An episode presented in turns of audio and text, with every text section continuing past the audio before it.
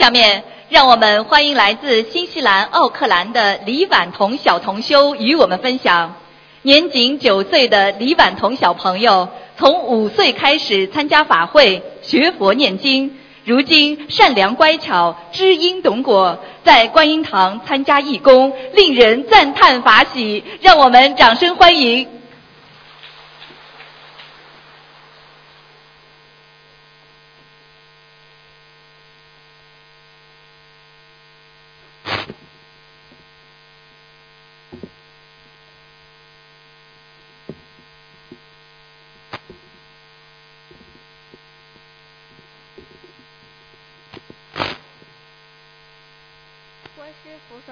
从来不离开我，感恩大慈大悲救苦救难广大灵感观世音菩萨摩诃萨，感恩十方一切诸佛菩萨及龙天护法菩萨，感恩敬爱的大慈大悲卢台长爷爷，感恩敬爱的爷爷奶奶、叔叔阿姨们。大家好，我叫李婉彤，今年九岁，我跟大家分享我学佛的经历。和体会有不如理不如法的地方，请大慈大悲观世菩萨慈悲原谅。二零一二年，卢爷爷第一次来奥克兰开法会，那时我才五岁，我们全家都参加了法会。我姥爷是我家第一个念经的，没多久我也跟着念经了。念经以后，我主动要求吃全素。我还会在观音堂共修时候上台念诵整篇的白话佛法。我在二零一五年四月十九日开始念了第一章佛教经文组合小房子，到二零一五年底我已经念了一百三十张小房子。二二零一五年六月，我和姥姥、姥爷一起参加了非常殊胜的香港法会。可是这时妈妈得了重病，乳腺癌晚期。我们七月中旬回到奥克兰，妈妈虽然重病缠身，但她非常坚强，每天晚上和我一起读卢爷爷的佛学小故事。我非常喜欢卢爷爷讲的这些小故事。它使我明白了很多人生道理。通过学佛念经，我和老师同学的关系也越来越好。二零一五年，我获得了学校颁发的电脑数学金牌。去年圣诞节的时候，爸爸带我到彩虹乐园玩。我们进入一个长长的深洞，里面很暗，很多鬼怪的模型。我当时很害怕，回到家后好像变了一个人，一点小事就会大哭大闹，看什么都不顺眼，说些不是我这个年龄孩子说的话，家人都控制不了我。闹过之后，我自己都不知道干了什么，尤其是三十和初一，我闹得反而更凶了。八个多月没有念经，上学经常迟到，甚至哭闹不愿意上学，妈妈为我伤透了心。病情也加严重了，天天躺在床上，腰腿痛得特别厉害，大小便都不能自理了。妈妈住进了医院，我开始担心妈妈。我让姥姥给妈妈带去我做的祝福卡，上面写着：“妈妈一定要坚强，早日康复。”妈妈心里可高兴了。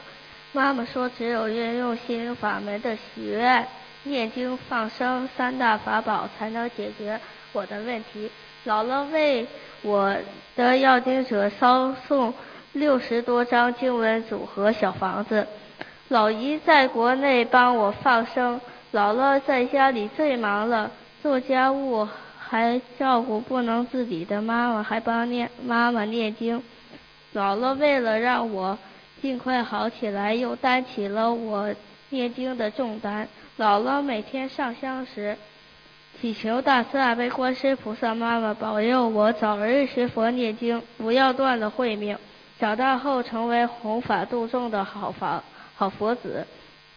姥姥每天为我念经，做了一个月的劝导声文。七月份的时候，我有了明显的好转，但还是不肯念经。但我非常喜欢参加观音堂的活动做义工。九月中旬我过生日，全家都鼓励我，给我买了好多生日礼物。菩萨妈妈不放弃我这个迷路的小佛子，我又开始念经了。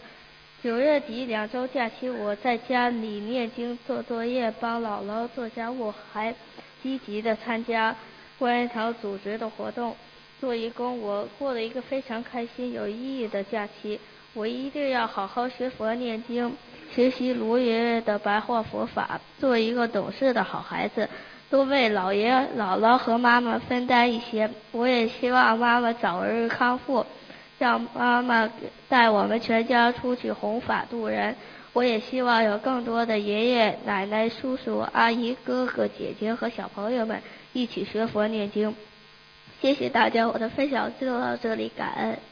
再次感恩大慈大悲救苦救难广大灵感观世音菩萨摩萨，感恩十方一切诸佛菩萨及龙天护法菩萨，感恩敬爱的大慈大悲台长爷爷。感恩敬爱的爷爷奶奶、叔叔阿姨们。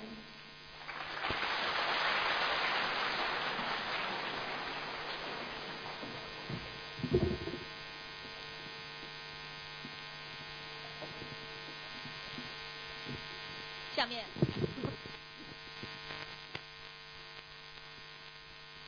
下面让我们欢迎来自新西兰惠灵顿的 Grant 郭同修与我们分享。身患肺癌的郭同修，通过心灵法门三大法宝，在卢台长加持点化之下，神奇康复好转，让我们掌声欢迎。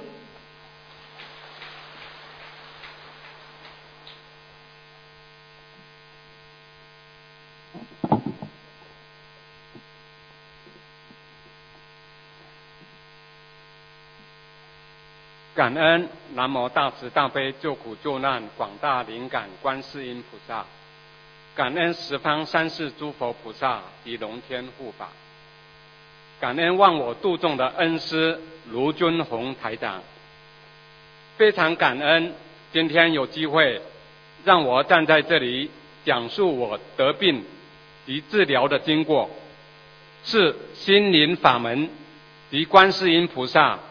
让我度过了这次劫难。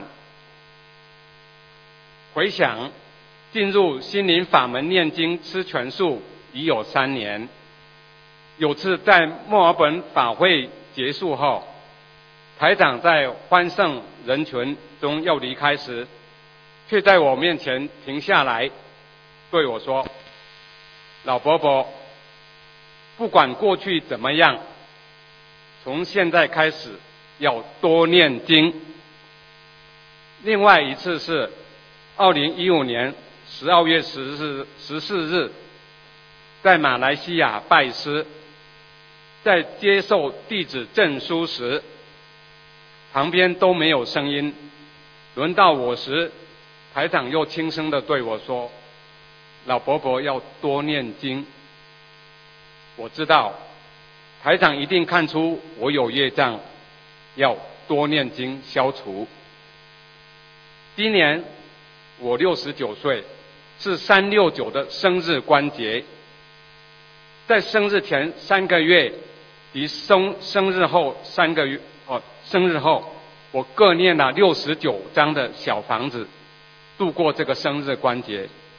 可是报应时间一到，业障还是爆发了。六七月的惠灵顿天气，大雨还寒，有时风雨交加。有一天，我觉得呼吸困难，上气不接下气，还伴着有哮喘的声音。看了家庭医生，照了 X 光，发现右肺积水几乎十分之九，快淹到心脏了。加一看到严重，随即联络罗哈，就是夏哈特医院的胸腔科医生。第二天我就到医院就诊。去医院的路上，我一路就念，不停的念大悲咒。到了医院，医生在我的右背后钻个小孔，用管子抽出了约两大瓶牛奶。灌那个量的积水，医生看问我以后，问我有没有被人打到，有没有被什么车子撞到，有没有摔到，问我有没有吐血，痛不痛，我都说没有。在夜里，护士每每个小时来帮我量一次血压、测体温，还检查流出的积水，一直问我疼不疼，叫我说疼。不要客气，要讲出来。他随时给我止痛药，可是我都一点都不觉得疼。这次抽取的积水，化验没有查出有癌细胞，但照了 CT，发现右肺长了肿瘤。隔了两周，再次到医院，又抽抽出相同量的积水，又是两大牛奶瓶的积水，很吓人的。这次化验的结果。确定是癌。当医生告诉我时，我没有激动，我平静以对，我还点头微笑，表示我知道了。他用讶异的眼光看着我，以为我听不懂英英文。即使是因为我知道菩萨在保佑我，我知道如何面对他。医生说，为了不让积水再发生，要把积水的夹层涂药。把它粘合起来，希望我下周再来做一次手术。做手术前，医生告诉我，手术后约三到四个小时之内会痛、会发烧。我还是一直念着大悲咒，我一直没有觉得痛，也没有发烧。我知道菩萨一直在保佑着我。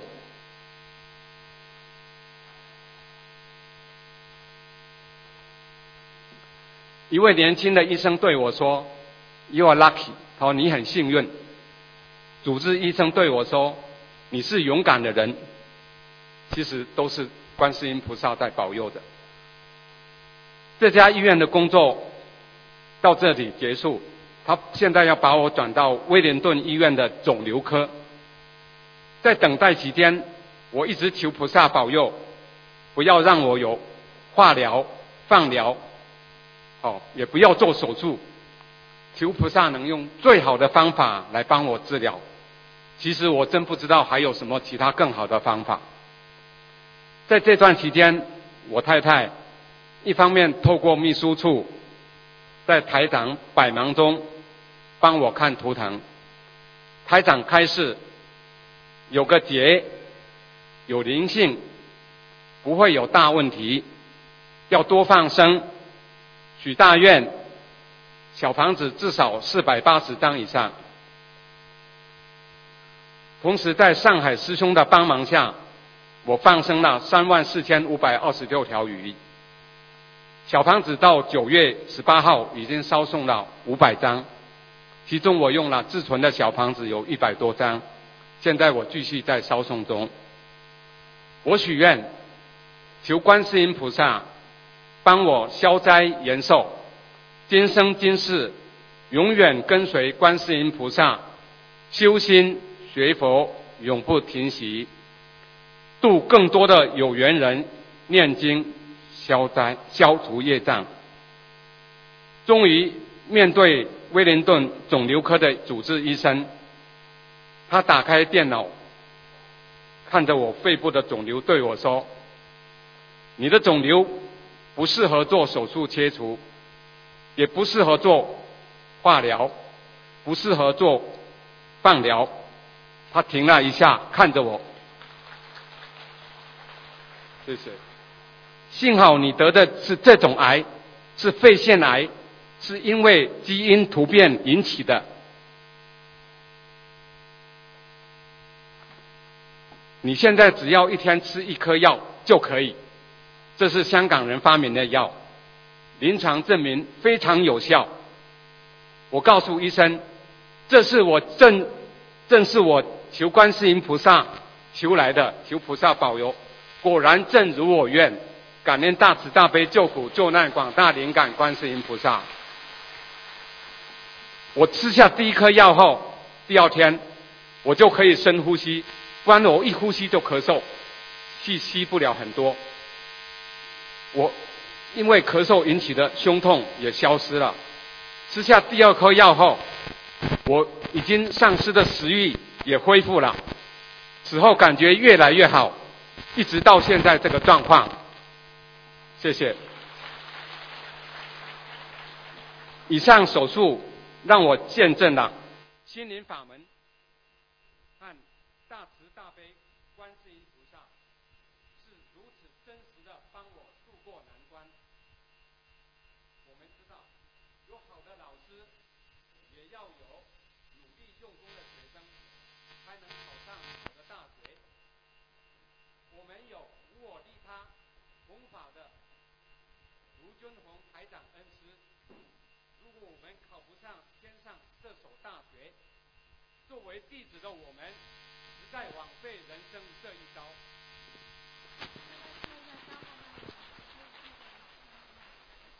让我引用台长白话佛法中的几句话，与大家共勉：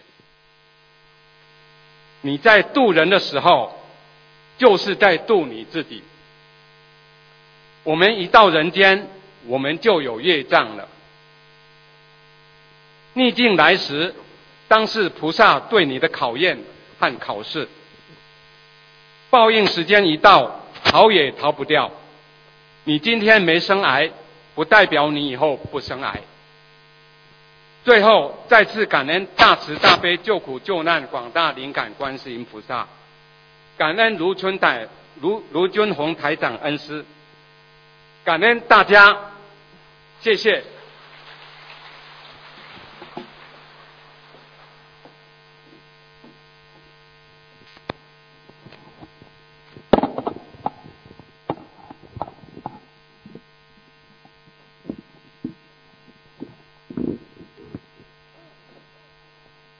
下面，让我们欢迎来自新西兰奥克兰的 April 同修与我们分享，在怀孕期间被诊断为淋巴癌晚期的 April 同修，曾经一度陷入绝望，是心灵法门使他一步步战胜病魔，重获新生。让我们掌声欢迎。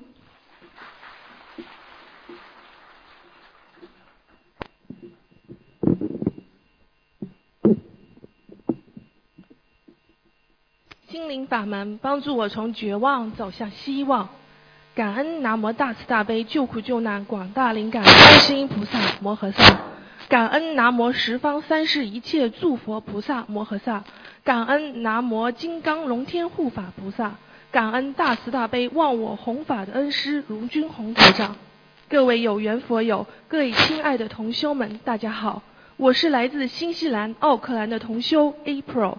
很高兴，很感恩能在这里和大家结下如此殊胜的善缘，跟大家分享我自修行心灵法门所收获的喜悦。我的故事要从两年前说起，那时候我怀孕八个月，正当所有的家人都在为新生儿的到来而欢喜的时候，噩耗侵蚀了我整个快乐。那是我毕生难忘的一天，丈夫因为低烧一起去医院。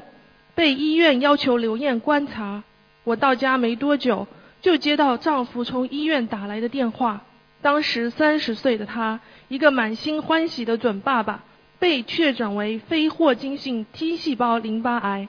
简单的说，第一期到第三期是淋巴癌，第四期就是大家熟悉的白血病。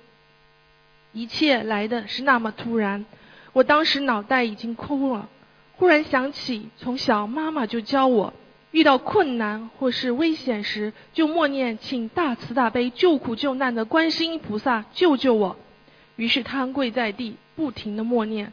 忽然脑袋一亮，然后开始思考：第一，我一定要保证我肚子里不足月的宝宝的安全；第二，我再怎么难过，最难过的那个人也不会是我，而是我丈夫的亲生母亲。这个家需要我支撑起来，我不可以倒下。那个时候我才明白，绝望是多么的可怕，就像一个无底洞，一旦心甘情愿的钻进去，便越走越黑，出不来了。如果当晚我不停的胡乱思考，有可能就朝着绝望一走到底。感恩观世音菩萨在最关键的时刻，把我从绝望黑洞旁拉了回来。第二天一早。我收拾好悲伤的心情，带着所剩不多的正能量赶往医院，接受主治医生的正式宣判。后来我才知道，我爱人的主治医生是这边特别有名的血液科专家，真的很幸运能成为他的病人。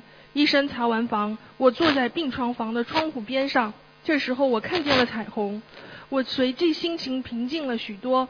于是我把彩虹拍了下来。后来我学习佛法后才知道，菩萨都是踩着彩虹下来救助众生的，只是当时不知道，一切都是菩萨妈妈的慈悲。一切按部就班，丈夫很快完成了六次化疗，在奥克兰医院排期开始最后的自体骨髓移植的大化疗。基本程序就是把好的细胞和坏的细胞都降到最低，再重新输入自己的好的骨髓细胞。就像重生一样，这项治疗是非常受折磨的。按丈夫的话说，就是感觉自己已经很接近死亡了，然后感恩观世音菩萨，自己被拽了回来。相安无事的过了2015年大半年，我本人开始吃素，之后我不断的劝说丈夫吃素。当时的他只是一个月吃两天素，而我不断的解释，不要再去伤害别的动物。这样留在这个世界上就不会有新的冤亲债主，这样才能长久。丈夫同意吃素了，但是并没有许愿。在圣诞节附近有了复发的相关症状，身上的伤口两个月都没有愈合，这让我非常紧张。因为他刚到三十三岁，为三十三岁念的五十张小房子显然是杯水车薪。值得一提的还有当年的法会，我听说法会做义工功德很大。我做义工，在法会开始的时候就跟菩萨说，希望我能把我参加法会的功德给我的丈夫，帮助他身体恢复。送台长的时候，台长就在我的眼前，我很想和他握手，但是由于身边有一位信众情绪失控往上挤，无奈之下，我只能用手去保证一条通畅的路，失去了一次和台长握手的机会。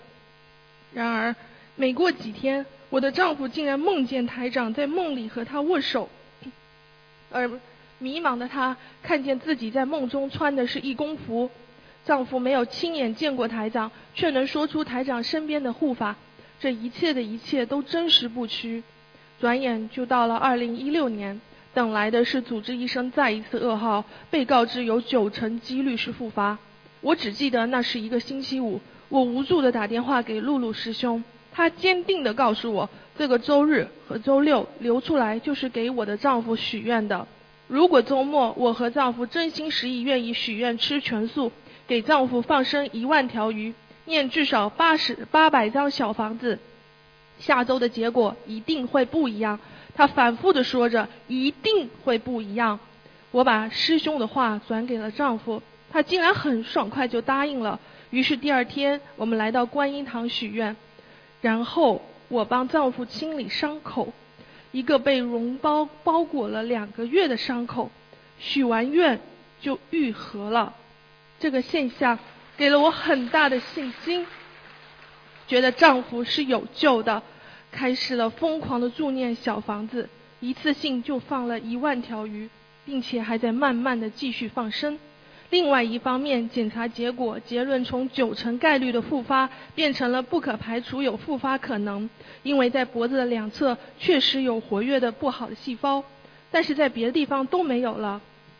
丈夫治疗方案在不断的商讨中，就这样一个月又一个月，医生都非常担心我丈夫的病情恶化。转眼就来到了六月中，于是安排了一次全身扫描，扫描的结果跟一月份结果一模一样。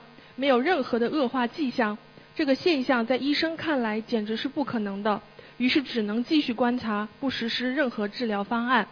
九月二十三日，三个月前定好的复查检查结果让血液科专家开始质疑自己，用他的原话说：“我不知道该如何解释这个结果。”这个结果让他开始怀疑自己最初的判断。他说：“目前什么都不需要做，继续观察即可。”另一位专家团队的基督教成员甚至说：“你让我想为你祈祷，太不可思议了。”其实吃素以来，我问过丈夫：“你觉得用一口肉换来陪儿子慢慢长大，陪我慢慢变老，值得吗？”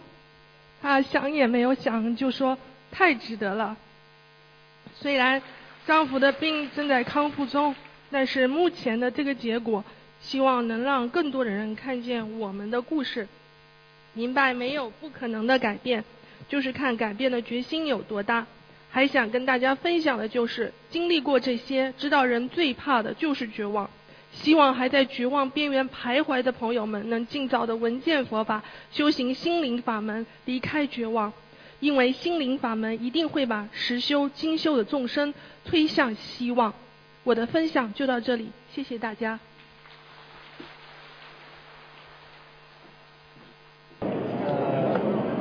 下面让我们欢迎来自新西兰奥克兰的李奇深深同修与我们分享，在天震即将到出之际，修师工作的李同修通过心理法门三大法宝，诚心念经许愿放生，专需四大有求必应、各地找到如意的工作，让我们掌声欢迎。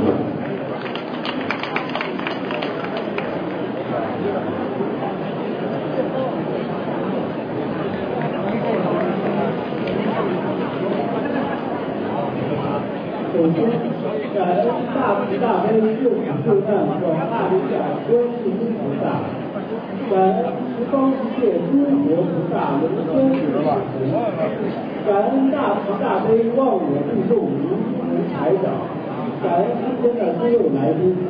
今天我要和大家分享的是，我是怎么通过入心灵法门的三大法宝。在签证到期前两个月内找到工作的，并成功申请到工作签证的。我是从二零一三年四月开始学习心灵法门的。自从我学佛念经以后，整个人就感觉越来越顺。我第一次感受到佛法带来的震撼，是在二零一三年参加雅思考试的时候。尽管当时影响发挥的非常糟糕，我还是通过念经、许愿、放生这三大法宝，以七分的总成绩，顺利的通过了雅思考试。二零一四年年初，我来到新西兰上学，参与了奥克兰观音堂的筹建工作。无论学业多么繁忙，我每天都坚持诵经。周末或是每当观音堂有大型活动的时候，我都会积极报名参加义工。毕业之前，我只用了两天的时间就找到了一份工作，顺利拿到学生工签以后，我又用了半年时间跳槽到了一家规模比较大的本地公司。那时的我，无论是工作还是生活，都非常顺利。一切的一切，好像都在按照计划进行，但是人生在困境之中，就容易洋洋自得，进而迷失自我。我也不例外。在得到新的工作以后，我整个人都飘飘然起来。这种状态一直持续到了今年的二月。二月二十五号那天，我突然被老板告知。公司已经决定在两个月后，也就是我签证到期的时候，跟我结束我的合同。当时正值新西兰的盛夏，但是在听到这个消息之后，我整个人浑身发冷，大脑一片空白，完全不能想象这一切竟然是真的。过了一会儿，我又变得极其愤怒，因为公司在没有跟我个人。做过沟通的情况下，单方面做出这种决定，是让我完全无法接受的。可是我嘴上还是说不出话来，呼吸加快，胸口发闷，感觉快晕倒了。过了好一会儿，我才恢复正常。从老板办公室里出来，我整个人备受打击，完全不知道应该去做些什么。精神不定的我，就把这件事情说给了一位同修听。同修在电话中告诉我，千万不要有想放弃和退缩的念头，而且还要在菩萨面前许愿，并且利用这段时间多念经、多做功德，同时继续寻找工作。当下的情况虽然非常糟糕，但是你要记住，一定要有信心，因为对于我们学佛人来说。命运是掌握在我们自己手中的。在异国他乡突然遇到重大变故，无论是我身边的朋友，还是远在大洋彼岸的亲人，都是心有余而力不足。但是我很庆幸有同修的陪伴，有观世音菩萨的三大法宝：念经、许愿、放生。我并不是孤立无援的。当天晚上，我就开始为老板念诵解结咒和心经，请菩萨帮助化解我和老板之间的恶缘，让他们能够改变主意，再给我一次机会。第二天，我又去找老板沟通，但是结果还是非常的令我失望。老板再次强调，这是公司的最终决定，没得商量。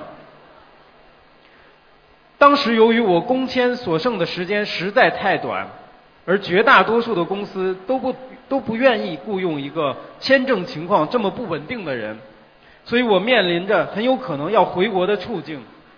想到自己来新西兰上学、工作所付出的努力，我不甘心放弃，决定咬牙坚持下去。在同修的鼓励下，我做了三手准备：第一，努力工作。尝试让公司改变主意，继续雇佣我。第二，积极寻找新的工作。第三，如果实在不行，就开始申请旅游签证，暂时留在新西兰，再做打算。我从三月一日开始正式投简历，两天后就得到了两个面试机会，但都因为工签所剩时间太短而被拒绝。并且还被明确告知，像我这种情况是一定不会找到工作的。此时的我，眼睁睁地看着时间一天一天的过去，心里万念俱灰，每天生活在恐惧和不安之中。同修建议我把功课里的心经增加到四十九遍，并且祈求菩萨能够帮助我开启智慧，打开心结，让我能够用一颗平常心。来看待当下的困境，我下班后也会常常赶到观音堂来念经祈求，反思过往几个月以来顺境时的粗心大意，再加上同修的开导，两周后我渐渐走出阴影，也彻底打开了心结，心里的包袱卸掉，我整个人都轻松了不少。三月末，我又接到了一个面试，在面试之前。我就给未曾谋面的面试官念诵了解结咒和心经，整个过程非常顺利。第二天我就被告知进入了下一轮面试。